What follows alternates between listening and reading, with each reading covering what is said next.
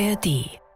Triumphstimmung bei der AfD. Robert Sesselmann hat Geschichte geschrieben. Mit diesen Worten gratuliert AfD-Co-Chefin Alice Weidel beim Kurznachrichtendienst Twitter dem Sieger der Stichwahl im Thüringer Landkreis Sonneberg. Dieses Wahlergebnis muss Demokratinnen und Demokraten große Sorgen bereiten. Man wählt aus Protest die AfD, ohne vielleicht zu bedenken, dass man den Ast, auf dem man sitzt, absägt. News Junkies. Verstehen, was uns bewegt. Ein Podcast von RBB24 Inforadio. Jetzt hat sie also den ersten Landrat, die AfD. Im Landkreis Sonneberg ist das, das ist ganz im Süden von Thüringen an der Grenze zu Bayern. Und da in Thüringen, da wird die AfD vom Verfassungsschutz beobachtet, weil sie erwiesen rechtsextrem ist. Der Fraktionsvorsitzende der AfD in Thüringen, das ist Björn Höcke, den Namen äh, kennen wir. Fragen zu Höcke beantwortet der neue Landrat übrigens nicht. Fotos mit ihm macht er aber schon. Und im Wahlkampf äh, hat der Kandidat also konkrete Themen von vor Ort ausgeklammert, weil sich die Leute seiner Ansicht nach dafür nicht interessieren. Hat also eher größere Themen gewählt. Und trotzdem oder deswegen konnte er sich in einer Stichwahl durchsetzen gegen den Kandidaten der CDU. Die Reaktionen aus der Bundespolitik reichen von Alarmsignal für die Demokratie bis Sorgen der Leute ernster nehmen. Die CDU-Führung fordert jetzt schärferes Profil von der eigenen Partei. Aber warum haben denn nun die 48.000 Wahlberechtigten dort in Sonneberg den AfD-Kandidaten gewählt? Was bedeutet das für die Region und hat das eigentlich auch Bedeutung darüber hinaus? Mit diesen Fragen beschäftigen wir uns heute an diesem Dienstag, den 27. Juni bei den News Junkies mit Hendrik Schröder und Christoph Schark. Robert Sesselmann, äh, so heißt der Kandidat der AfD da im Landkreis Sonneberg in Thüringen und so heißt jetzt ja auch der neue Landrat dort. Es ist ein AfD-Mann, der ist 2016 der AfD beigetreten, mhm. sitzt unter anderem für die Partei auch schon im Kreistag und hat jetzt eben die Stichwahl zum Landrat gewonnen gegen den Kandidaten der CDU übrigens, Jürgen Köpper ist das gewesen. Also man kann noch mal kurz sagen, Wahlbeteiligung war so lala, knapp 50 bei der ersten Wahl, 50 Prozent, dann aber immerhin 60 Prozent bei der Stichwahl. Ähm, ja, also man kann sagen, es war kein Unfall. Ne? So viel darf man, glaube ich, feststellen. Also es sind genügend Leute zur Wahl gegangen, dass man das auch tatsächlich als äh, genau. äh, Wahlentscheidung des Volkes oder der Bevölkerung annehmen darf. Genau, und entsprechend war die äh, Ernüchterung auch sehr, sehr groß bei den demokratischen Parteien und zwar durch die Bank von allen, äh, von der CDU bis hin zur Linken, die da hm. Reaktionen mhm. abgegeben haben. Es ist ja auch nicht verwunderlich, weil da ja was passiert ist, was es sonst nur ganz, ganz selten gibt. Es haben ja sämtliche Parteien bei der Stichwahl dazu aufgerufen, also sämtliche demokratischen Parteien, den CDU-Kandidaten zu wählen. Und trotzdem hat der AfD-Kandidat gewonnen. Naja, weil du am Ende ja auch niemanden dazu zwingen kannst, äh, jetzt einen CDU-Kandidaten zu wählen, auch wenn du sonst vielleicht äh, die Linke wählst oder so. Also nur damit jetzt ja, alle irgendwie bekommen. Aber es, es ist ja offensichtlich, dass sich wahrscheinlich viele Leute extra zur Wahl hinbequemt haben, um dort einen Kandidaten des erwiesen rechtsextremen Teils der AfD zu wählen. Also das dann schon. Ja, also es ist äh, so ordnen das sehr, sehr viele ein. Offensichtlich eine Protestwahl gewesen und so sieht das auch äh, Professor Thorsten Oppeland von der Uni Jena. Natürlich gibt es auch mittlerweile durchaus, sagen wir mal, ideologisch gefestigte Anhänger der AfD. Aber in dieser Größenordnung kommt das sicher als Protestwahl hinzu weil im Moment die AfD-Themen einfach große Konjunktur haben, insbesondere die wieder anschwellenden äh, Flüchtlingszahlen, dann kommt noch der Ukraine-Krieg dazu, der ja auch zu einer Flüchtlingswelle beiträgt und so weiter. So der Politikwissenschaftler Thorsten Oppelland. Ähm, Leute aus der SPD und Grüne jetzt bei den Reaktionen, äh, vor allen Dingen äh, auf Bundesebene, haben ja die Mitschuld sogar in der eigenen Regierung mhm. gesehen, also äh, ja. in der Ampelkoalition. Naja, jetzt, ne? so in diesem ganzen Gezänk über Heizung, äh, Atomausstieg, ähm, Inflation, also ähm, da werden wir nachher nochmal gesondert drüber sprechen, ähm, was da konkret vielleicht äh, die Kritik war. Also es reicht offenbar für eine Protestwahl die Gemengelage im Bund und die Leute haben das Ventil genutzt. Bei einer Landratswahl, dass der Bund darüber diskutiert, ist schon auch enorm mhm. irgendwie. Ne? Aber am enttäuschtesten über den Ausgang der Wahl war wohl eben äh, nicht im, äh, auf Bundesebene, sondern ganz vor Ort der Gegenkandidat von der CDU selbst, ja, Jürgen Köpper, klar. nach der Wahl. Ja, das Signal, denke ich immer, das ist ganz eindeutig. Ne? Man muss sich mehr um die Leute hier unten im ländlichen Raum, ich hätte sagen können, hinterm Berg kümmern. Ne? Irgendwann äh, ist der Bogen überspannt und wir waren jetzt an dem Punkt, wo hier im Landkreis Sonneberg wirklich äh, der Pfeil losgeschossen wurde. Also der Bogen ist tüchtig überspannt. Also offenbar hat es die AfD geschafft, alle ihre Wählerinnen und Wähler an die Wahlurne äh, zu bringen und ähm, ja, deren Protest wogegen auch immer, müssen wir uns gleich nochmal angucken, äh, auszudrücken. Ja, also äh, dieser Protest, das ist wirklich ein bisschen sonderbar. Äh, der kann nämlich nicht äh, direkt mit Problemen im Landkreis zusammenhängen. Das sagt zumindest ein Bürgermeister von vor Ort, nämlich von dem kleinen Ort Steinach im Landkreis, der ein längeres Interview gegeben hat. Es gibt keine großen Probleme im Landkreis Sonneberg, die es nicht woanders auch gäbe. Also der Landkreis Sonneberg ist ein schöner Landkreis erstmal und er ist wirtschaftlich stark. Äh, wir haben sehr geringe Arbeitslosigkeit und eine hohe Industriedichte. Also wir haben viele Industriearbeitsplätze, äh, die auch äh, doch recht sicher sind. Nun, es gibt sicherlich Einzelfälle wie überall. Es gibt benachteiligte Menschen, es gibt kranke Menschen, denen äh, vielleicht etwas verwehrt wird, aber äh, man kann das nicht verallgemeinern. Auch die Flüchtlingslage bei uns ist eher unterdurchschnittlich. Wir haben wenig äh, Flüchtlinge äh, im, im, Landkreis Sonneberg im Vergleich zu anderen Regionen Deutschlands. Also der parteilose Bürgermeister Ulrich Kurz äh, aus dem Landkreis Sonneberg, äh, Bürgermeister von Steinach, ein kleiner Ort dort, mhm. Äh, lässt ja im Grunde nichts übrig, was man da jetzt an Problemen anführen könnte. Es gibt mhm. keine nennenswerten Probleme im Landkreis selbst und deswegen ist der Kandidat der AfD, Robert Sesselmann, dann auch auf die Idee gekommen, offenbar überhaupt gar nicht über Probleme im Landkreis zu reden. Er hat die gleichen AfD-Slogans benutzt, wie die auf Bundesebene ja, also, also Euro abschaffen, Frauen genau. vor dem Islam schützen, Rundfunkbeiträge ja. abschaffen. Vielen also, Dank an dieser Stelle. Gegen Windräder für Diesel. Mhm. Und damit hat er die Wahl dann auch gewonnen. Äh, die erste Wahl äh, hat er knapp die Hälfte der Stimmen bekommen übrigens. Also du hast ja schon gesagt, knapp 50-prozentige Beteiligung. Und beim zweiten Wahlgang dann ein bisschen über die Hälfte bei einer 60-prozentigen Beteiligung. Kannst du also sagen, es sind äh, so oder so gerechnet rund ein Viertel der Wahlberechtigten, die dafür die AfD gestimmt haben. Ob aus Protest oder Überzeugung am Ende eigentlich auch egal. Weiß ich gar nicht, ob das so egal ist.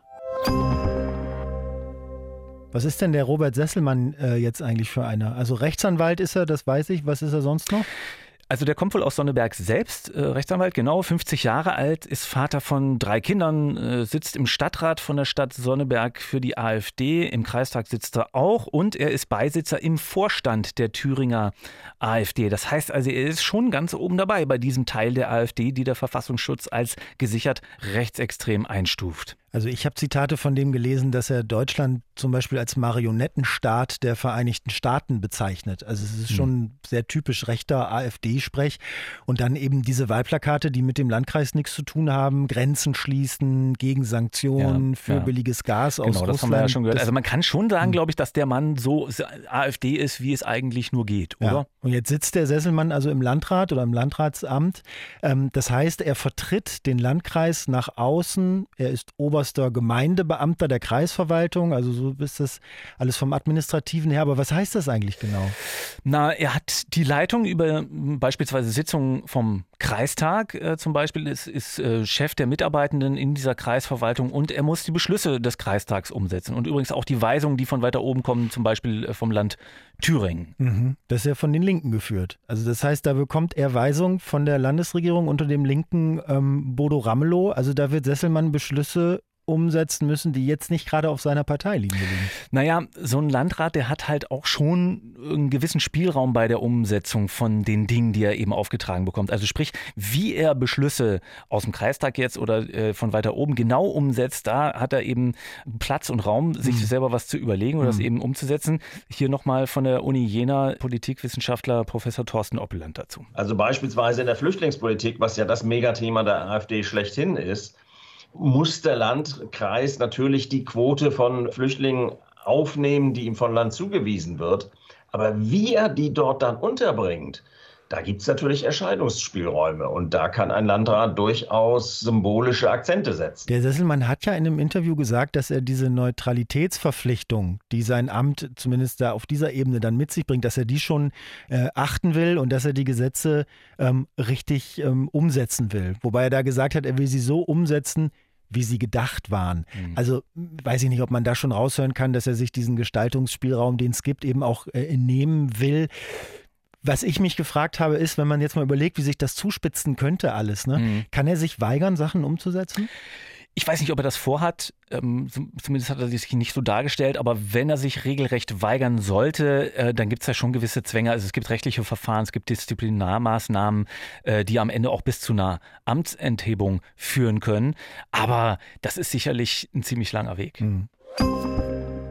Das nächste Ziel der AfD ist ja übrigens eine Regierungsbeteiligung in Ostdeutschland an einer Landesregierung. Ne? Mhm. Nächstes Jahr gibt es Landtagswahlen übrigens in Sachsen, in Brandenburg und Thüringen. Ja. Die Umfragewerte für die AfD in Thüringen sind gerade sehr gut. Da sind sie stärkste Kraft mhm. bei aktuellen Zahlen. Und in diese Landesregierung, da will die AfD rein. Mhm. Na, aber sie wird es so wie es aussieht, nicht schaffen, weil es ja unter den demokratischen Parteien immer noch Konsens ist, dass mit der AfD nicht koaliert wird. Ja, jetzt ist allerdings die immer mehr berechtigte Frage, wie lange noch halten ja, die Parteien das so? Also Sesselmann selbst hat ja in einem Interview gesagt, äh, eine erfolgreiche Zusammenarbeit mit der AfD könne da gewissermaßen ein Umdenken bringen, dass Koalitionen mit der AfD doch möglich werden. Wenn man die Politikerinnen und Politiker der demokratischen Parteien ja. beim Wort nimmt, dann äh, dann ist das Stand jetzt nicht möglich. Also was die Umfragewerte der AfD angeht, äh, bei ARD Deutschland Trend, äh, Sonntagsfrage, da liegt die jetzt bundesweit bei irgendwas so um 18 Prozent, in, in Ostdeutschland äh, deutlich höher, über 20 Prozent, Hessen 11 Prozent, Bayern 12. Also die sind hinter der CDU und ungefähr gleich auf mit der SPD, so die zweitstärkste Kraft in Deutschland, ja. zweitstärkste Partei, ja. zumindest nach den Umfragewerten. Also jetzt, ne? was ich mich immer wieder frage, ist, äh, seitdem der Trend da so nach oben geht, warum warum das so ungebrochen ist. Also, dass die AfD eine rechtspopulistische, in Teilen auch eine rechtsextreme Partei ist, darüber muss man ja, glaube ich, nicht mehr diskutieren. Daraus machen ja auch Teile der äh, Partei überhaupt gar keinen Hehl mehr. Also, wenn selbst der ehemalige Vorsitzende Jörg Meuthen sagt, die Partei habe mittlerweile totalitäre Anklänge und stünde zu Teilen nicht auf dem Boden der freiheitlich-demokratischen Grundordnung, dann, also man weiß, wer das ist und wie, was, was die für eine Weltanschauung haben. Ja, also die Partei wird ja als rechtsextremer Verdachtsfall durch den Verfassungsschutz beobachtet. Ich finde, mehr muss man dazu eigentlich nicht mehr, nicht mehr sagen. Ja, und dann, ich meine, dann berichten Medien über Jahre und Jahre darüber, wie rechts die Partei ist, was für Leute sich teilweise darin sammeln, wo ich am Anfang noch dachte, darum geht es, das aufzuklären, das darzustellen, mhm. dass er, hey, die sind nicht harmlos, sondern es ist wirklich eine Partei mit rechtsextremen Elementen und so. Dann demontiert sich diese Partei noch selbst, hat riesige Grabenkämpfe, hat auch schon äh, längst nicht das mehr das Personal wie noch vor zehn Jahren bei der Gründung. Seit zehn Jahren gibt es die AfD? Ja, erst? Gründung im Februar 2013. Aber lass mal dahin gucken, was du gerade gesagt hast. Ähm, also warum wählen die Menschen das nach all dem? Achso, ja, also was ich mich immer frage ist, wählen die Menschen die Partei, weil sie eben so ist oder obwohl sie so ist? Also hm. sind die AfD-Wähler wirklich so ausländerfeindlich, konservativ und rückwärtsgewandt? Der Verfassungsschutz sagt, die Thüringer AfD ist rechtsextrem. Warum schreckt das die Leute nicht ab?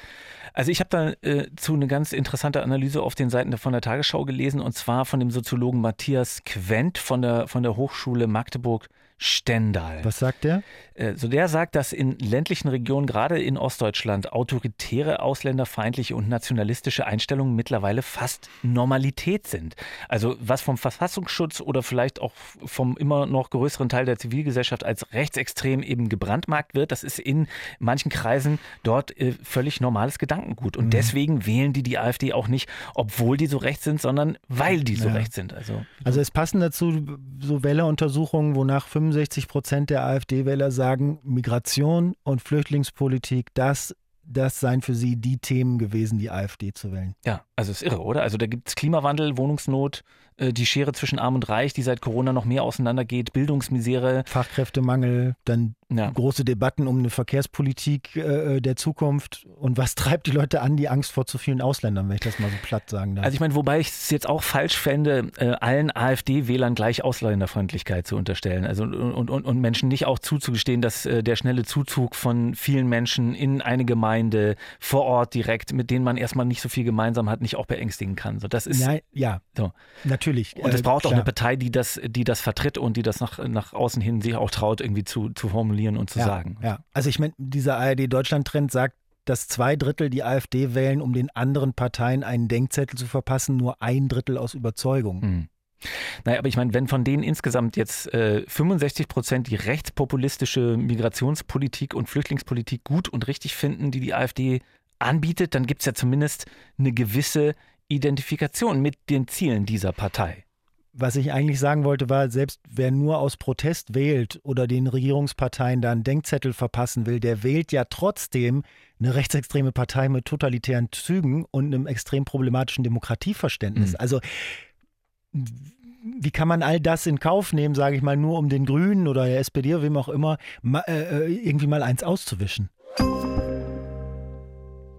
Also wenn ich das richtig sehe, dann ist es ja durchaus Strategie der AfD, den öffentlichen Diskurs nach rechts zu verschieben, also die Grenzen des Sagbaren zu verschieben, die Grenzen dessen, was so gerade noch irgendwie durchgeht. Und indem eine Partei wie die CDU zum Beispiel sich da jetzt auch äh, zu teils rechtspopulistischen Parolen mitunter verleiten lässt, treiben sie die ja quasi vor sich her, kann man sagen. Ne? Weiß ich nicht, ob die sich jetzt vor sich hertreiben lassen, aber mit Sicherheit ist das die Strategie der CDU, jetzt auch selbst populistischer zu werden und, und auch rechter zu werden. Naja, dazu passt ja auch total gut diese Rede von Claudia Pechstein neulich, ne? Äh, in, in Polizeiuniform, äh, was da durch die Medien gegangen ist. Und mhm. diese Rede ja, die hätte ja genauso gut auf einem AfD-Parteitag gehalten werden können, inhaltlich. Mhm. Und mhm. äh, die ist ja nun wirklich alles andere als flüssig, mitreißend und, und, und so weiter war. Und über die CDU-Chef Friedrich Merz dann danach gesagt hatte, das wäre aber eine brillante Rede ja, gewesen. Ja, aber er wird mit dieser Strategie der AfD keine, keine Stimmen abjagen. Also da sind sich irgendwie alle,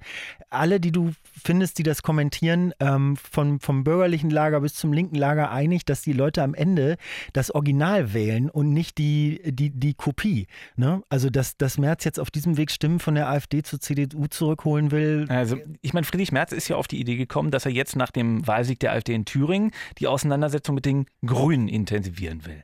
Warum das? Naja, um den, um den AfD-Wählern eben öffentlich zu zeigen, dass man auch CDU wählen kann, wenn man gegen diese Sachen ist, für die die Grünen stehen. Also ob jetzt tatsächlich oder mhm. vermeintlich, ist ja auch egal. Also mhm.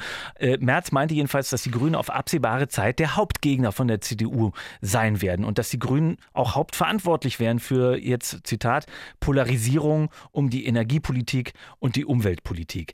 So, also für Merz sind die Grünen schuld an den Erfolgen der AfD. 2018 hat er noch versprochen, die AfD zu halbieren, wenn die CDU ihn zum Vorsitz Vorsitzenden macht. Ja, dann Nun muss er jetzt ran. Wobei man sagen muss, dass das nach äh, aktuellen Umfragen auch stimmt, dass dieses, äh, wenn man jetzt auf das Heizungsgesetz guckt, ne, dass dieses Gesetz äh, die Unzufriedenheit mit der Bundesregierung extrem gesteigert hat. Also nach der ARD Deutschland-Umfrage sind fast 80 Prozent der Bevölkerung mit der aktuellen Bundesregierung unzufrieden. Ja, es ist für die Ampelparteien halt auch sehr schwierig und für die AfD sehr leicht. Wieso?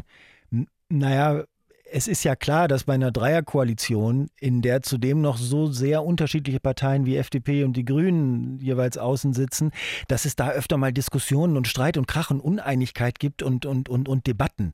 Das ist ja völlig klar. Also ich will ja gar nicht irgendwelche Kritik von der Ampel fernhalten, die kann man mit Sicherheit reichlich haben. Aber ich meine, dass es bei einer Dreierkoalition jetzt nicht so mega ungewöhnlich ist, dass es mal knallt, das gehört vielleicht auch dazu, wenn man mhm. sich darauf einlässt. Und das ist dann eben auch Teil eines parlamentarischen und demokratischen Prozesses, dass es da Auseinandersetzungen gibt mhm.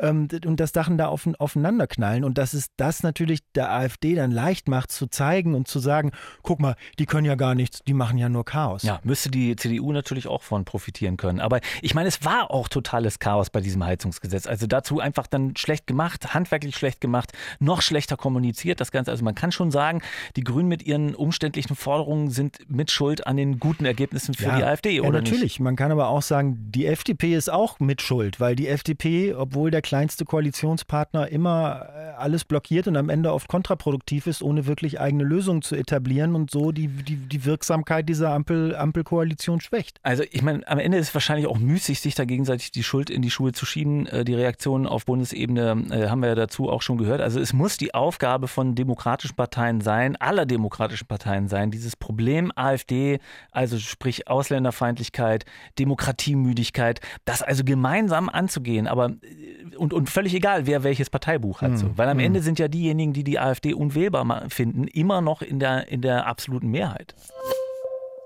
Das waren die News Junkies für heute. Lieben Dank fürs Zuhören, sagen Hendrik Schröder und Christoph Schrag. Und wenn ihr noch mehr Lust habt auf Gedankenfutter, dann empfehlen wir euch den Podcast heute minus 100. Das ist ein Geschichtspodcast, der jeden Monat genau 100 Jahre zurückgeht, zu finden, genau wie die News Junkies in der ARD Audiothek. Bis morgen. Tschüss. Ciao. News Junkies. Verstehen, was uns bewegt. Ein Podcast von RBB24 Inforadio. Wir lieben das Warum.